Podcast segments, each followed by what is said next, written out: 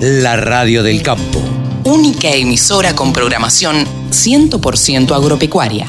Javier Lauría, nuestro periodista especializado en ovinos, está en contacto nuevamente con nosotros, como desde hace casi dos años. Javier, ¿cómo te va? Buen día, ¿cómo estás? Carlito, qué placer saludarte, este reencuentro a través del aire.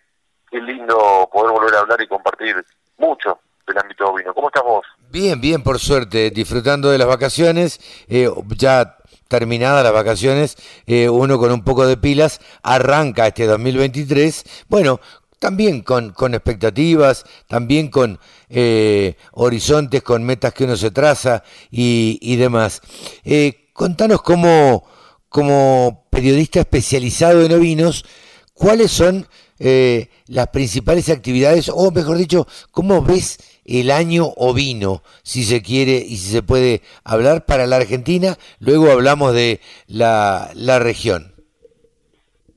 Perfecto, bueno, eh, hay como dos, dos sendas para el ovino, eh, pero las dos conducen al mismo lugar, las grandes oportunidades. Eh, esas dos sendas, por un lado, es la parte de la genética y la otra que es la parte de la no genética, donde estás hablando de directamente eh, carne, lana y leche. Ajá, la producción. Directamente. La producción, exactamente. La producción que, que no está mirando si es puro de pedigree y compite en una exposición.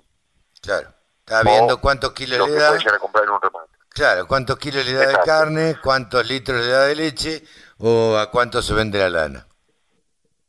Exactamente, exactamente. Lo analizaste impecablemente bien y por un lado, por lo que tiene que ver con la genética, eh, el año pasado que ya habían ingresado animales de, Reino Unido, va a haber otro ingreso, van a haber otras llegadas de, animales o de eh, semen o embriones desde diferentes orígenes y esto va a traer una mayor diversificación, ampliación de, las líneas genéticas que hay en el país y también eh, razas que son muy buenas en algunos aspectos si todavía no están desarrolladas acá. Claro. Sin duda alguna pueden dar un giro. Claro. ¿Qué raza, ¿De qué raza hablamos que, que no están en la Argentina? Por ejemplo, hay una raza, o sea, en el Reino Unido se están desarrollando mucho las razas carniceras. Una de ellas es el Suffolk, eh, que en Brasil el Suffolk está recontra desarrollado, son, son toritos. Es una raza y tiene mucho vínculo con, con Hampshire Down por la forma en que se cría y demás. Y la otra es eh, la raza Charolais o Charolais, como algunos la mencionan, que hay una para los bovinos, pero también hay una de ovinos. Y después habría posibilidad de traer algo más, que es el Catadin, por ejemplo, que lo están mirando mucho. El Catadin está muy bien desarrollado en Colombia, eh, en el sur de Chile también tienen Catadin, esas son razas que son muy interesantes. En Icataín es una raza de pelo que tiene un frame, o sea, un tamaño muy grande. El, biotipo, o el mejor dicho, el, sí, el biotipo de ese animal es un animal alto, grande, de buen crecimiento. Entonces, estas razas podrían propiciar un mayor crecimiento. Hay ejemplares de estas razas en el, en el país. En el caso de Suffolk hay algo, muy poco. Y en el caso de Charolais eh, hay algo también, muy poco entró algo el año pasado, pero todavía hay mucho margen para, para ampliar. Sí, claro, claro, claro. Eh, eh, ¿cómo, ¿Cómo ves a los productores vos que estás en contacto permanentemente?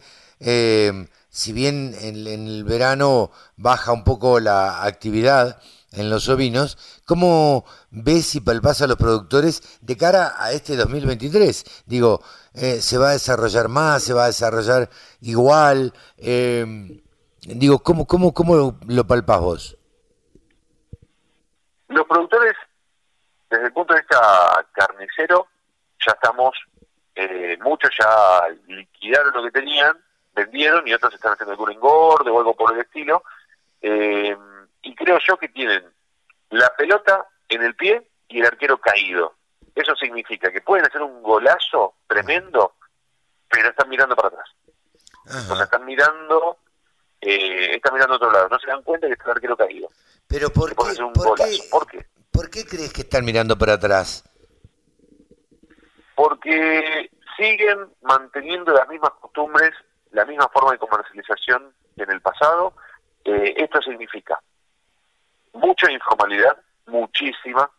Eh, puedo dar, puedo dar mi mail al aire para que me, o sea, me manden mails insultándome, son bienvenidos, porque eso propiciaría, por supuesto, un intercambio para ver otros puntos de vista, pero eh, por un lado hay mucha informalidad. Esto para los que tienen 150 animales es posible, para los que tienen 500 animales es imposible, pero existen muchos de 150 o menos que mantienen la informalidad y eso termina perjudicando al resto. Eso por un lado.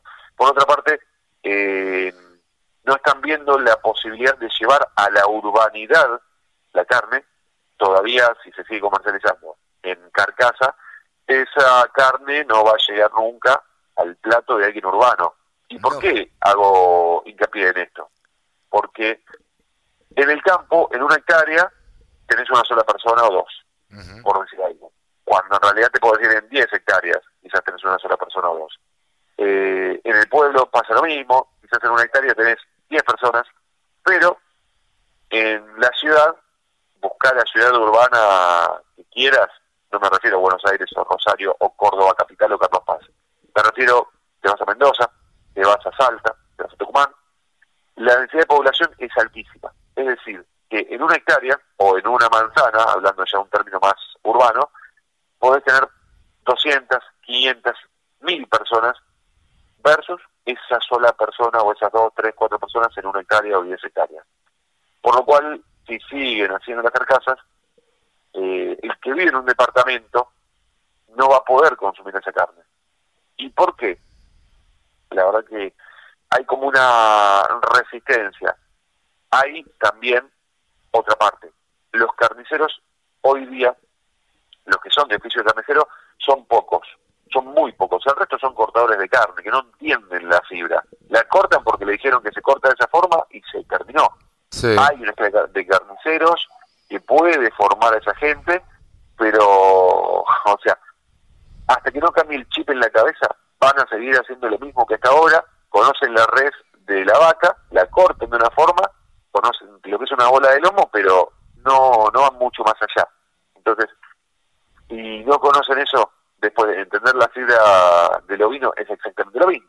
Sí, claro. Y ahí es otra dificultad. Claro. Eh, Javi, em, eh, no se espera entonces, por lo que vos decís, un, un, un gran despegue de, de, del ovino. Lo que hablamos siempre, digo, ¿cuándo vamos a ver en la carnicería la milanesa de cerdo, la milanesa de vaca y la milanesa eh, el pollo y la milanesa de, de cordero o la milanesa de borrego. Eh, digo, esto, no se espera que suceda en el 2023. Y yo creo que no, también hay otra parte más. Eh, o sea, mejor dicho, em, cuando hablamos de fortalezas, oportunidades, debilidades y amenazas, como se habla del FODA, por ejemplo, la fortaleza está en que la carne se puede producir rápidamente y se puede masificar. Perfecto. La oportunidad en este caso es la carne vacuna se está despegando mucho, el cerdo no le llega a seguir el ritmo y se abre un bache enorme ahí donde tiene que aprovechar ahora, antes de que se naturalice el valor de la carne vacuna y se vuelva a comprar. Esto va a pasar dentro de dos meses aproximadamente. Eh, después, la debilidad es que el formato no se está buscando. Por un lado, los frigoríficos que hoy faenan, estamos hablando de o sea, los frigoríficos que hacen ovinos, no se dedican netamente a los ovinos, también eh, trabajan con porcinos, eh, trabajan con ganaderías menores, y de esa forma ese, o sea, ese negocio lo dedican a otras cosas. En Patagonia una cosa es un frigorífico de Patagonia que durante seis meses o cuatro meses faena ovinos. Y un día a la semana quizás faena bovinos, o sea, vacunos. Pero si salimos de Patagonia, ahí centramos en zonas donde eh, quizás para una, sola vez a la semana o una vez cada 15 días faenan ovinos y después el resto lo dedican al cerdo. El cerdo, el consumo está en, te diría, un 40% en relación con la vaca, la cantidad de kilos que se consume del cerdo respecto de lo que se consume de vaca.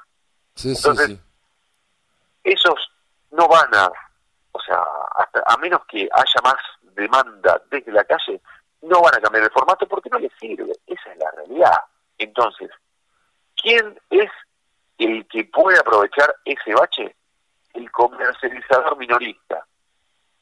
Claro. Cumpliendo todas las condiciones sanitarias, por supuesto, el comercializador minorista, el que puede agarrar a hacer un delivery, por supuesto respetando y con todos los, los permisos sanitarios, hacer un delivery en determinadas zonas o abastecer a determinadas eh, líneas de carnicería, por ejemplo. Vos te haces, o sea, haces un vínculo, un acuerdo comercial con alguna eh, alguna cadena de carnicerías y capaz que le podés abastecer y en esa carnicería vos le podés decir, te propongo que hagas milanesa, hagas hamburguesa, hagas estos cortes. Sí, sí, y vamos a, nombrar, yo no, no digo que son sean chivos, digo, hay una gran cadena de carnicerías, por ejemplo, ahora en Capital Federal y Gran Buenos Aires, que es Res.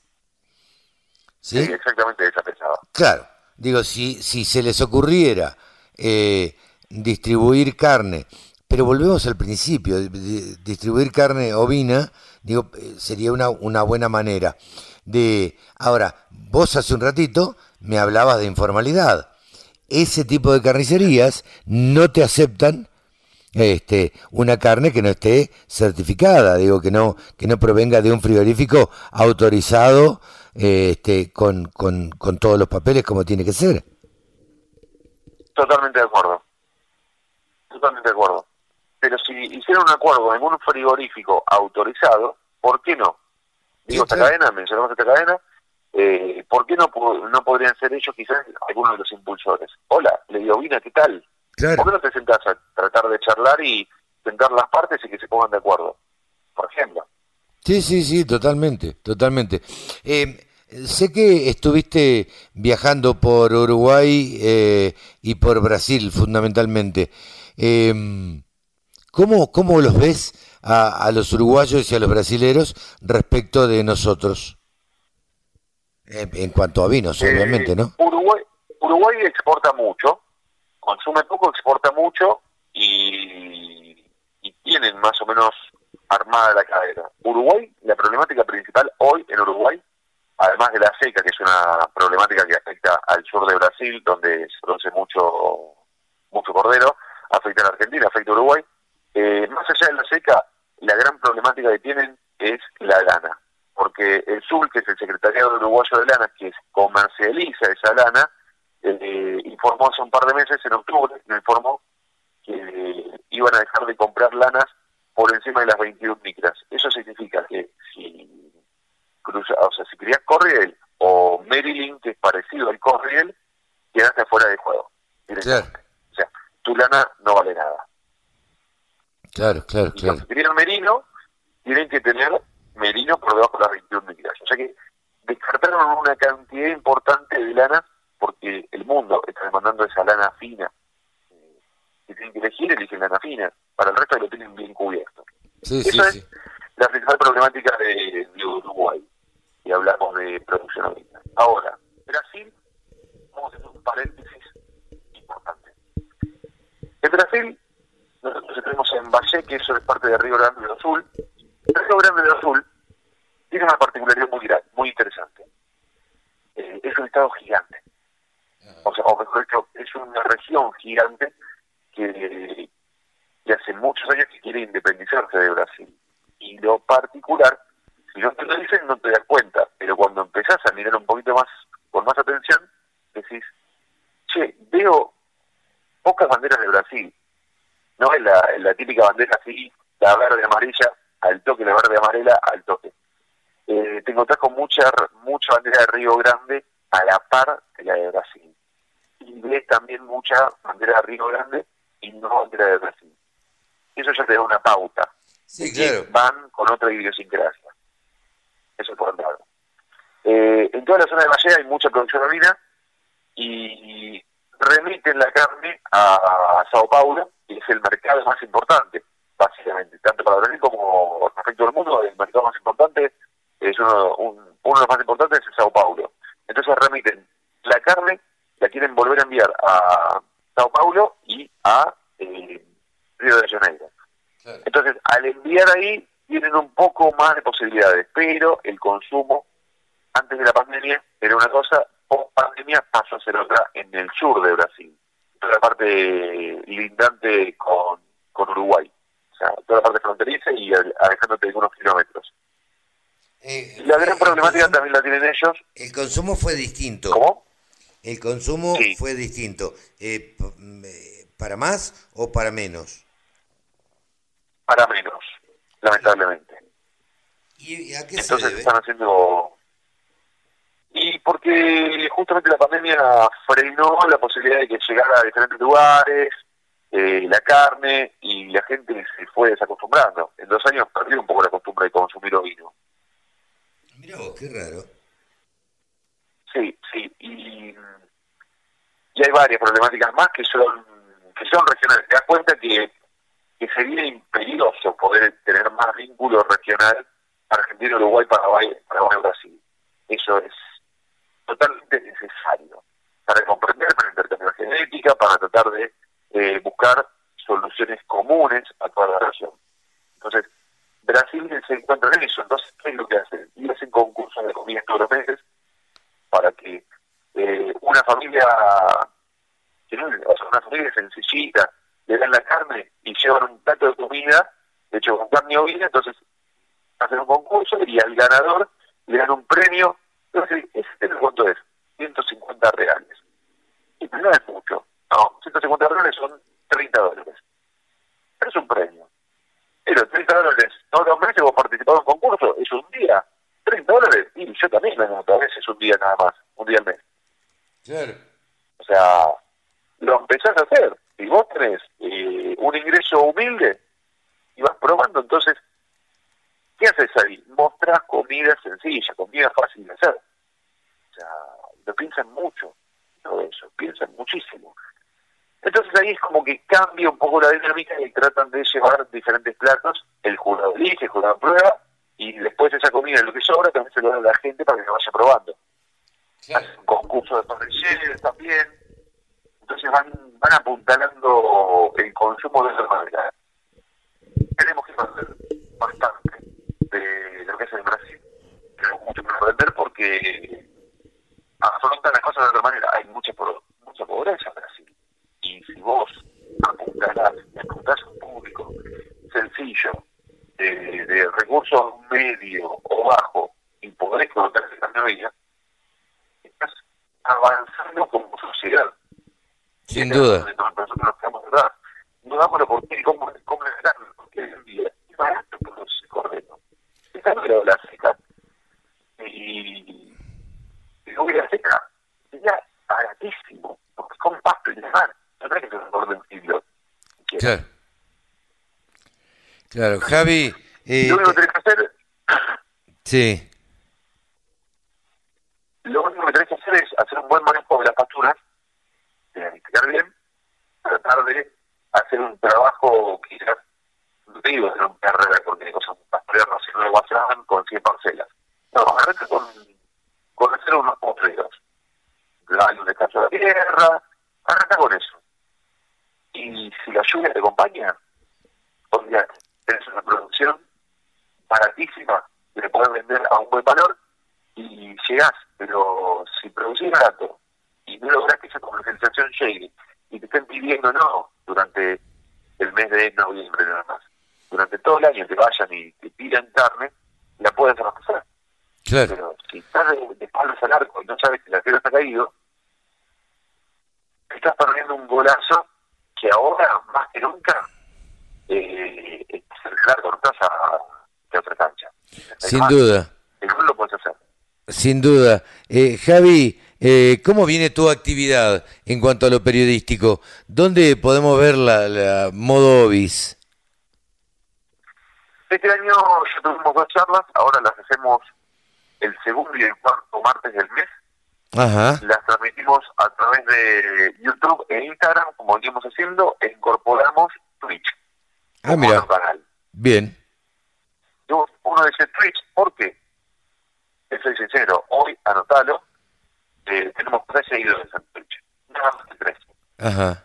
Estamos trabajando en esta plataforma para que dejen de ser 300, dejen de ser mil, el mensaje hoy no llegue a qué público, al público muy joven, porque eh, no sé, yo no soy gran consumidor de Twitch, pero el formato se consume por gente que está por debajo de mi edad, yo tengo 41, lo consume gente que está por debajo de mi edad, y esa es la forma de llegar a nuevas generaciones, llevarle el contenido a nuevas generaciones.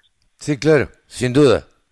Por eso apunto por ese lado. Porque vos tenés, Facebook es la primera red social grande eh, y hoy en día el público consumidor de Facebook está de 40 para arriba.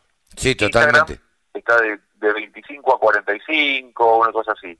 Twitch apenas, apenas llega hasta los 40. Claro, sí, sí, sí, sí. Pero bueno, eh, es bueno es bueno ir incorporando eh, nuevos medios o nuevas plataformas que bueno gracias a Dios hemos tenido la suerte o tenemos la suerte de poder vivirlo y de poder aprovecharlas no sí sí la verdad que la única gran dificultad para eso para el crecimiento es el precio de las telefónicas porque es un valor de, de cuatro dígitos en alguna y no puedes ponerte a ver un programa de una hora con datos. Tienes que verlo con Wi-Fi. Sí, claro. Porque si no... Con, sí, con Wi-Fi, sí. O sea, ese es el problema. Entonces, esa posibilidad de ver el, ver los programas, los contenidos en cualquier lado, se hace onerosa. Sí, termina, termina siendo...